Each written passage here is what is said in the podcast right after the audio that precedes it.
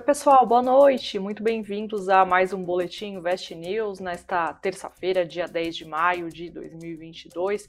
E hoje a gente vai falar sobre o desempenho bem ruim e bem negativo da, dos papéis das empresas siderúrgicas depois de notícias né, de que o governo avalia zerar o imposto da importação de alguns produtos, especialmente o aço. E hoje a gente tem a presença aqui do Edu, já vou apresentar o Edu logo de cara aqui, né? É, para falar sobre essa e outras notícias que a gente vai comentar durante o boletim de hoje, né, Edu? Muito boa noite para você. Obrigado, Érica. Boa noite. Boa noite a todo mundo que está acompanhando a gente. O pessoal já está no chat aqui mandando várias mensagens. Vamos lá para mais um dia, né? Não é fácil ser brasileiro, ser investidor. Quando você junta os aí, parece que o coração tem que ser mais forte, né? Total, Edu. Nem um dia de sossego sequer. Bom, para contextualizar aqui, as ações das siderúrgicas encerraram a terça-feira em forte queda, em meio à notícia de que o governo considera zerar as tarifas de importação de diversos produtos, incluindo aço. E esse é um pleito do setor da construção, né, para que o preço aí é, do produto acabe ficando menor, acabe sendo reduzido. Bom, e com isso os papéis das, das empresas do setor fecharam em forte queda. Se a gente for olhar aqui é, entre as principais siderúrgicas, a, a Uzi Minas foi a mais prejudicada no pregão de hoje. O papel preferencial da companhia encerrou em queda de 6,78% e a ação ordinária caiu 6,92%. Depois aí aparecem na sequência CSN e a própria Gerdau aí com quedas é, superiores. A, a Gerdau caiu aí mais de 4%, enquanto a CSN caiu mais de 5%. E aí, para a gente entender toda essa história, né? Segundo aí informações da Reuters, os produtores de aço se reuniram com o ministro da Economia Paulo Guedes hoje para tentar convencer o governo a ignorar esse pleito do setor da construção civil para reduzir aí um imposto de, importação dos vergalhões, é de acordo com a entidade que representa as siderúrgicas do, no país, né, que é a Aço Brasil. E aí na véspera, só lembrando, né, que uma fonte afirmou a Reuters que é, o, o, o assunto é, que o governo federal avaliava zerar o imposto de importação que incide é, sobre 11 produtos alimentícios e do setor de, de construção, incluindo aí o aço. E aí, na tarde desta terça-feira, executivos da Aço Brasil afirmaram, depois dessa reunião aí com o Paulo Guedes, que a discussão no governo sobre o imposto de importação envolve apenas o vergalhão e que se trata de redução de 10,8% para 4% até o final deste ano. O presidente do Aço Brasil, Marcos Eduardo, ele falou ali é, para a Reuters né, que a decisão, para a Reuters e outros jornalistas que acompanhavam a coletiva de imprensa, que essa decisão sobre o imposto é esperada para amanhã quarta-feira. Então ainda não há nada definitivo, né, Edu? O, ainda a gente precisa entender como é que vai ficar amanhã essa decisão do governo. Aí primeiro o setor da construção civil pleiteando, né, essa, redução aí do, do imposto para quem compra de fora e agora, é, por outro lado, a Aço Brasil pedindo para que, que isso não ocorra. Edu, só para a gente poder entender, primeiro assim, eu queria entender de que forma que essas empresas são, vão ser né, prejudicadas de fato se isso se tornar aí algo definitivo, se essa é, redução, né, se a tarifa, se a tarifa para importação for zerada, quais são as consequências? E aí eu já te faço outra pergunta, Edu. É, por que, que a Uzi Minas caiu mais é, hoje? Tem alguma relação? A empresa tem uma relação maior aí com isso? Se você puder explicar para a gente essa história aí toda, essa, essa confusão toda. Vamos lá. É, começando do início, né? É, vamos tentar entender por que, que eles estão tentando abaixar o IPI, é, aliás, perdão, o IPI não, esse imposto sobre importação. Então, o minério, né, ou o ferro, ele é um tipo de matéria que fica, o preço dele influencia muito o custo final de todos os produtos que são é, finalizados com esse tipo de minério, né? Então, é, se você tem um preço menor vindo de fora, é, você tem essa lógica de que o custo ficaria menor.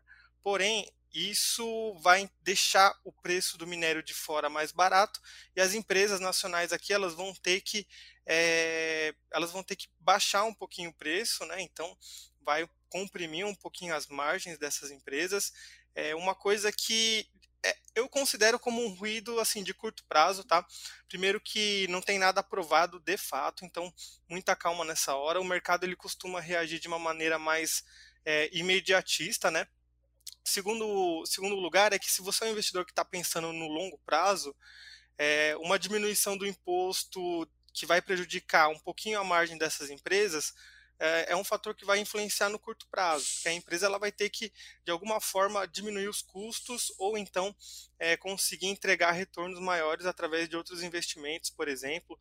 Mas, enfim, o mercado ele vai se ajustando. Então, eu acho que no longo prazo, se você tem uma siderúrgica que você gosta de comprar as ações, que você acompanha, pode continuar com ela em carteira. Eu não vejo uma mudança assim de, de cenário a ponto de falar, não, agora a gente já não recomendaria, por exemplo.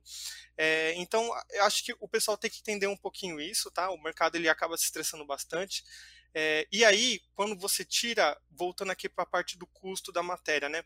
Quando você tira aí uma parte desse custo, é, na teoria, a inflação deveria dar uma segurada, ela deve, pelo menos se subir, deve subir menos porque o custo está menor. E essa inflação que a gente está vendo agora é uma inflação ligada a custo, tá? Não ligada a consumo. Então, de uma certa forma, é o governo tentando fazer, é, tentando controlar de uma certa forma a, a inflação, ou pelo menos fazer com que ela não acelere tanto, né? E aí você tem o outro lado, né? Que é tem um pessoal que está é, falando que as empresas nacionais de siderurgia elas não seriam tão impactadas porque também o IPI sobre, né, o, o imposto sobre produtos industrializados, é, ele já estava com uma redução dessa alíquota e essa re redução da alíquota aumentou de 25 para 35. Então, só lembrando, né, redução da alíquota não é que a alíquota era 25% e agora vai para 35, é o contrário. Você tinha uma alíquota X, ao invés dela cair 25%, ela cairia 35%. Então, de, por outro lado, você tem esse é, esse contrapeso e aí entra muito que a gente fala de ter calma nessas horas e você não ter, por exemplo, não, não vender ali uh, no momento de pânico, né?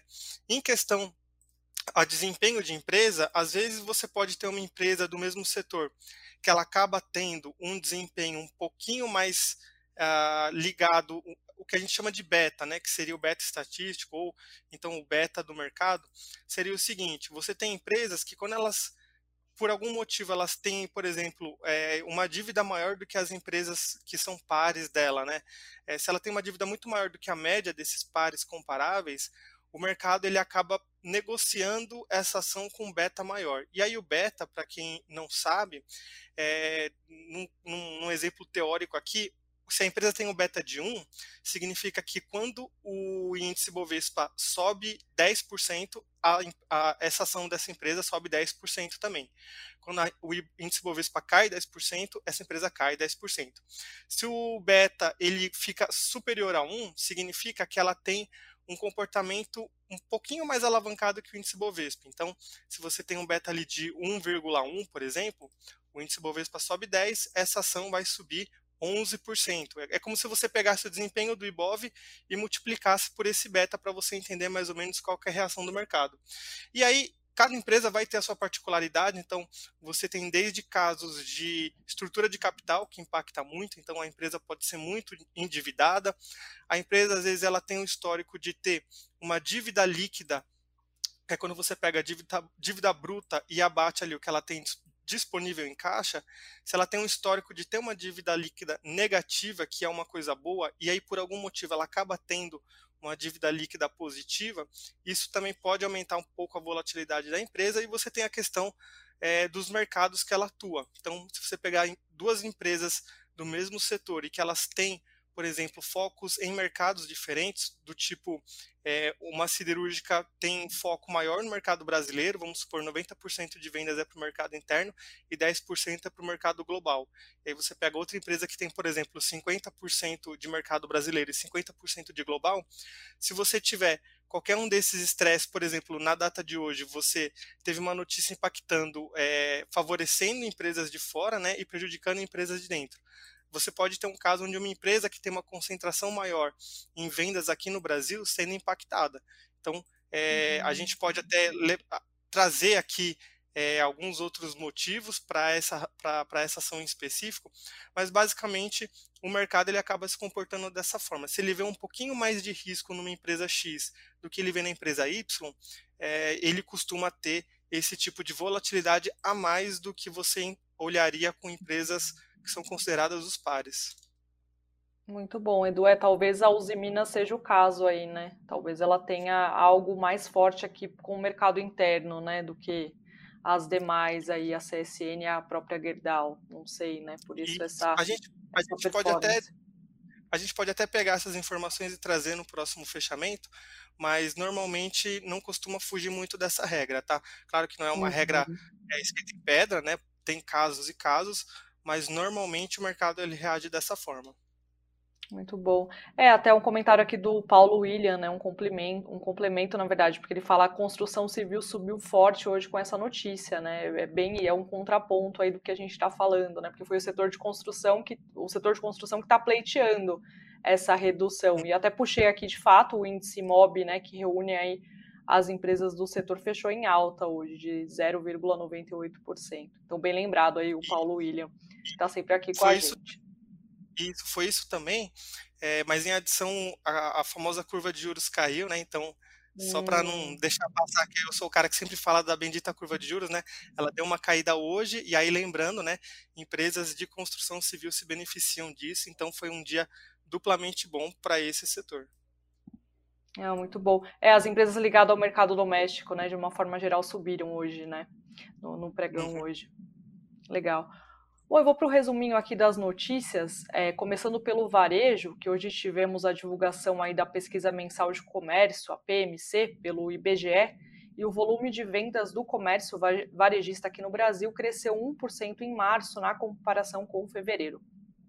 Foi o terceiro mês consecutivo de alta, segundo os dados do IBGE divulgados hoje. Só para a gente ter uma ideia, a pesquisa da Reuters esperava uma alta de 0,1%. 4% na comparação mensal. Se a gente for olhar em relação a março, ao, ao mês de março do ano passado, a alta aí do volume de vendas é, no, no, varejo foi de 4%. A pesquisa da Reuters estimava um avanço de 2,10%, ou seja, as vendas vieram acima das expectativas do mercado. Falando um pouquinho sobre os balanços de hoje, separamos aqui três, né? O açaí, ele acabou fechando o dia em alta de 3,46%, a ação negociada a R$ 15,27. Lembrando que o atacatista registrou um lucro líquido de 214 milhões no 214 é, milhões de reais no primeiro trimestre de 2022, uma alta de 10,8%. Aliás, corrigindo aqui, uma queda de 10,8% se a gente for olhar aí o mesmo período do ano passado. A companhia também registrou receita líquida de 11,4 bilhões de reais, aí sim, alta de 21,1% na mesma análise aí de comparação. A Melios também encerrou o dia em alta de 4,97%. O papel da empresa fechou o dia aí negociado a R$ 1,69 a empresa de cashback reportou prejuízo de 6,54 milhões de reais no primeiro trimestre deste ano, revertendo um resultado positivo de 3 milhões que ela obteve aí no mesmo período do ano passado. A receita líquida da empresa subiu 74% para 90 milhões de reais. A Via, que chegou aí a registrar alta durante boa parte do pregão acabou virando e encerrou o dia em queda de 2,23%, negociada a R$ 2,63. A empresa registrou lucro líquido de 86 milhões no primeiro trimestre deste ano, uma queda de 52% na comparação com o mesmo intervalo do ano passado. A receita líquida da Via, lembrando aí que a Via é dona das Casas Bahia e do Ponto, antigo Ponto Frio, caiu 2% em relação ao reportado um ano antes e ficou em 7,4 bilhões de reais. E agora passando para o fechamento do mercado, hoje também tivemos uma virada no dólar. O dólar acabou encerrando o dia em queda de 0,4%, cotado a R$ 5,13. Já o Bitcoin, por volta das 18h30, ali um pouquinho antes da gente entrar aqui no nosso boletim, era negociado em queda de 0,74% aos 31.015 dólares, né? 30, eu vou resumir aqui, né? Vou, aliás, vou arredondar aqui, 31 mil dólares, né? A, a cotação aí do Bitcoin por volta das 18h30. O Ibovespa oscilou forte hoje, operou entre ganhos e, e perdas aí em boa parte do dia, mas acabou é, encerrando em queda de 0,14% aos 103.109 pontos. E aí, lembrando mais uma vez, o Ibovespa acabou sendo puxado aí pelo desempenho ruim das siderúrgicas é, e para a gente ter uma ideia, né, ele chegou a registrar 104.286 pontos na máxima do dia, mas em diversos momentos ele acabou subindo, né, impulsionado aí por outro lado pelas ações das empresas com atuação no mercado doméstico, que tiveram alta aí hoje depois das, forte que, das fortes quedas que elas registraram nos últimos dias. Mas aí não teve jeito, as, siderúrgicas acabaram pressionando né, o indicador para baixo, ele acabou fechando aí nessa leve queda de 0,14%. Quando a gente olha os destaques do indicador, entre as maiores quedas tivemos aí a, a, a CSN Mineração, né, que caiu 7,16%, depois a Uzi Minas, que fechou o dia em queda de 6,78%, e a CSN em queda de 5,82%, vários Cs, vários Ss e vários Ns aqui, né, nos tickers. Então, essas empresas aí ligadas ao setor de siderurgia, construção, aliás, siderurgia e aço acabaram é, fechando aí o pregão em forte queda. Entre as maiores altas, como a gente mencionou aqui, o o próprio Edu também falou aí sobre o segmento de construção agora há pouquinho, né, que hoje encerraram aí em, movimento com viés positivo. As ações do Banco Inter, por exemplo, fecharam é, com alta de 9,14%, a maior alta aí do Ibovespa, seguida seguidas pelas ações da Natura, que encerraram um dia em alta de 8,73%, e Pets, que também subiu forte, aí 7,29% no pregão de hoje, mas lembrando também que essas empresas recuaram bastante nos últimos dias, então tem um pouco aí do movimento de recuperação é, desses papéis. E agora sim, a gente vai para mais um assunto do nosso boletim, que é sobre reforma é, tributária, né? Diante de uma proposta mais enxuta, mais enxuta, costurada aí pelo governo, junto com o Senado, a Câmara, a taxação de lucros e dividendos pode ficar em 10%. O patamar é um pouquinho menor do que a alíquota de 15% prevista no projeto do imposto de renda aprovado na Câmara, mas paralisado no Senado aí desde o ano passado.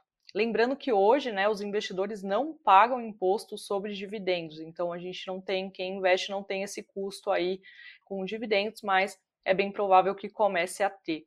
É, Edu, primeiramente eu queria saber de que forma né, que é, essa taxação aí do, dos, dos, dividendos ela pode afetar a, as empresas, né, as ações das empresas aí na bolsa e quais são os setores aí que podem ser mais prejudicados, digamos assim. Uhum. Vamos lá. Então o Brasil ele é um caso meio que a parte das outras bolsas. Então a gente tem essa isenção de imposto de renda para o investidor que recebe dividendo. E aí isso até faz a nossa bolsa ser um, meio que um paraíso dos dividendos. Então você tem ali é, uma garantia, uma segurança muito boa, né? Então, por exemplo, o setor bancário é um setor que é bem conhecido pelos dividendos pagos. Só que aí chega num ponto, né, que é até hoje a gente não paga, a gente não tem a tributação sobre o dividendo. E aí quando você pega um modelo para saber o valor justo de uma ação, você tem que saber qual que é o fluxo de caixa que ela vai gerar. Mas você também tem outros métodos onde você pega puramente o, o que a empresa paga do lucro para o acionista, que seria o payout do lucro, né? ou assim, traduzindo de uma forma até mais simples, o próprio dividendo. E aí, o que a gente tem aqui num caso hipotético, né? Uma empresa que pagasse ali todo ano, é, vamos supor, é, cinco reais de dividendo para o acionista de uma maneira consistente, onde o mercado entendesse que ela está no momento que ela está na maturidade, ela não vai crescer tanto, então a empresa escolhe é, repassar parte do lucro para o acionista, ele entende isso como uma empresa que já está no seu auge e que ela vai permanecer assim. É, o princípio é que ela vai permanecer assim eternamente, né? É, só que quando você coloca agora a questão da tributação, você diminui o dividendo potencial que essa empresa pode entregar para o acionista. E aí na conta do valuation, especialmente quando você usa o modelo de Gordon, que é aquele modelo do desconto de dividendo, é, isso reduz o que o acionista recebe, apesar da empresa ainda estar tá pagando o mesmo valor todo ano. Então, isso faz com que na conta do modelo de, de dividendo descontado, você tenha um preço justo menor para o acionista, apesar, igual falei, a empresa está pagando o mesmo valor. Então, existe aí, entre aspas, uma perda de valor para os dois lados, né? Porque a empresa está se esforçando para entregar o mesmo resultado e o acionista está recebendo menos. Então, alguns indicadores de rentabilidade eles podem ir para outros patamares quando a gente pensa aqui no que a gente é, costuma ver em empresas brasileiras. E aí, nesse caso específico, as empresas que são boas pagadoras de dividendos, como os próprios bancões, né, é, eles acabam sofrendo com isso apesar de não afetar toda, todas as empresas da bolsa de uma maneira direta, o setor financeiro ele tem uma participação muito expressiva no índice Bovespa. Então, se isso acontece com o setor financeiro, isso vai acabar pegando o índice Bovespa e puxando todas as empresas para baixo, tanto o índice como as empresas que não tem nada a ver com o setor financeiro propriamente dito, mas isso acaba infectando ali, isso acaba se alastrando como uma aversão dos investidores. Então, hoje, além do que a gente já vem acompanhando nos últimos dias, que é essa valorização do dólar, por conta do Fed está é, tá meio que não apertando os juros da maneira que o mercado acredita ser a melhor forma, agora a gente tem a gente estava até brincando antes da gente começar aqui o fechamento, que é a reforma tributária zumbi, porque ela estava enterrada, ninguém sabia onde, ela voltou dos mortos e agora simplesmente ela aparece e fica aqui. Então é uma questão que a gente tem que observar bastante, tá? É, e aí você tem outras questões também, é, por exemplo, a, a, tributação dos dividendos uh, não é o ideal, é, obviamente que não é, mas isso pode trazer também outras hipóteses, como aquela velha discussão da isenção de produtos de renda fixa também, que são isentos de R, que até deu um problema porque levantava uhum. a, a possibilidade de você ter fundos imobiliários que o investidor ia ter imposto de renda ou não ia, porque é um instrumento de renda variável, e nessa nova reforma tributária, eles, se não me engano, eles continuariam isentos, mas os instrumentos de renda fixa, eles iam, eles poderiam perder a tributação, então ninguém estava sabendo exatamente como que isso ia acontecer. Agora, uma coisa que é fato é que o governo ele está tentando, de alguma forma, realocar ali é, as fontes de recurso, né, para que ele consiga é, continuar num nível de gastos que é historicamente conhecido em ano de eleições. Então, por exemplo, é, em anos como o que a gente está agora aqui, 2022, eleição bem polarizada, é, questões como privatização dificilmente vão passar, redução de gasto é, é, é dificilmente vão passar também. E aí você começa a ter essas notícias de, às vezes, um candidato ou outro, ou então vindo do próprio governo buscando aumentar a popularidade, ele acaba tendo esse tipo de posicionamento e que no final ele acaba impactando muito a política fiscal do país. E aí corre o risco de é, subir juros, né, subir toda a curva, subir dólar, cair bolsa, justamente aumentando a versão de risco é, nesse momento que a gente não precisaria disso. É isso aí, Edu. Tiraram lá da cova, né, esse assunto aí que é meio, que eu acho que não vai ter como escapar, né, mas esse momento aí acho que foi meio inapropriado, digamos assim, né, a gente já está enfrentando aí essa queda nessa, o Ibovespa nesses 102, 103 mil pontos, enfim.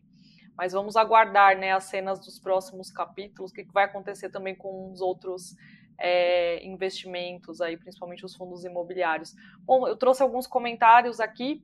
É, Jair Ramos é, falando esta questão da tarifação do aço no Brasil é uma guerra de titãs. Vamos ver quem vai ganhar esta guerra. O, o Williams, o Williams comentou aqui os balanços das empresas vêm bons, como Bradesco, Caixa, e as ações não valorizam. Acho que quanto mais barata, melhor para comprar. Boas empresas, bons resultados e na promoção.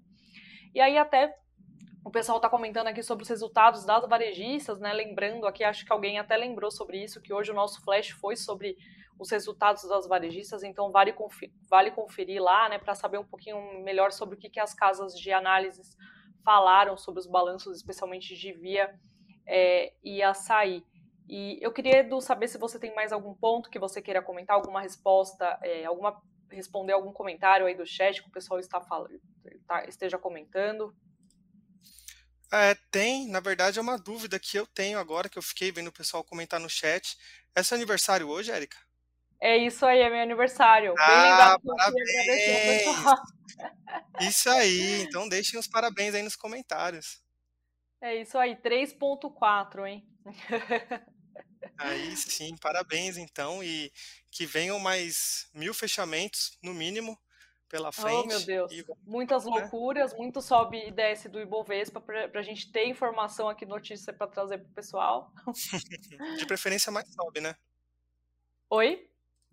De preferência, vamos ter mais sobes do que desces, tomara. Com certeza. De preferência, só notícias boas aqui para a gente trazer para todo mundo, né? Uhum. É isso aí. Eu queria agradecer muito todos os. Não, não consegui responder aqui, né? Eu, eu respondi aqui um geral, mas muito obrigada, gente, pra, pela, pelas mensagens aqui de feliz aniversário, de verdade mesmo. Fico muito feliz aqui com a audiência de vocês, pelo carinho também. É isso, Edu. Queria agradecer de novo sua, sua ajuda aí com todas as nossas dúvidas. Obrigada, viu? Que isso tá aí para ajudar mesmo. É, um recadinho para o investidor é não tenha pressa, não tenha afobação quanto a, a, essas notícias, né? Notícias como reforma tributária, ela pode assustar uhum. um pouquinho, mas é, não tem nada ainda decidido, tá? Então vamos com calma. E é o que a gente vem falando há pelo menos dois anos que esse é um ano que a gente já espera muita volatilidade. Então, pelo menos isso tá tá vindo alinhado com a projeção, que a projeção era ser bagunça, assim, de subir uhum. muito, cair muito e ter muita indecisão. De resto, é, é a Bolsa Brasileira sendo a Bolsa Brasileira. É isso aí, do recado dado. Então, é isso, gente. Boa noite e até amanhã, né? Obrigada mais uma vez aí pelos comentários e audiência. Até mais.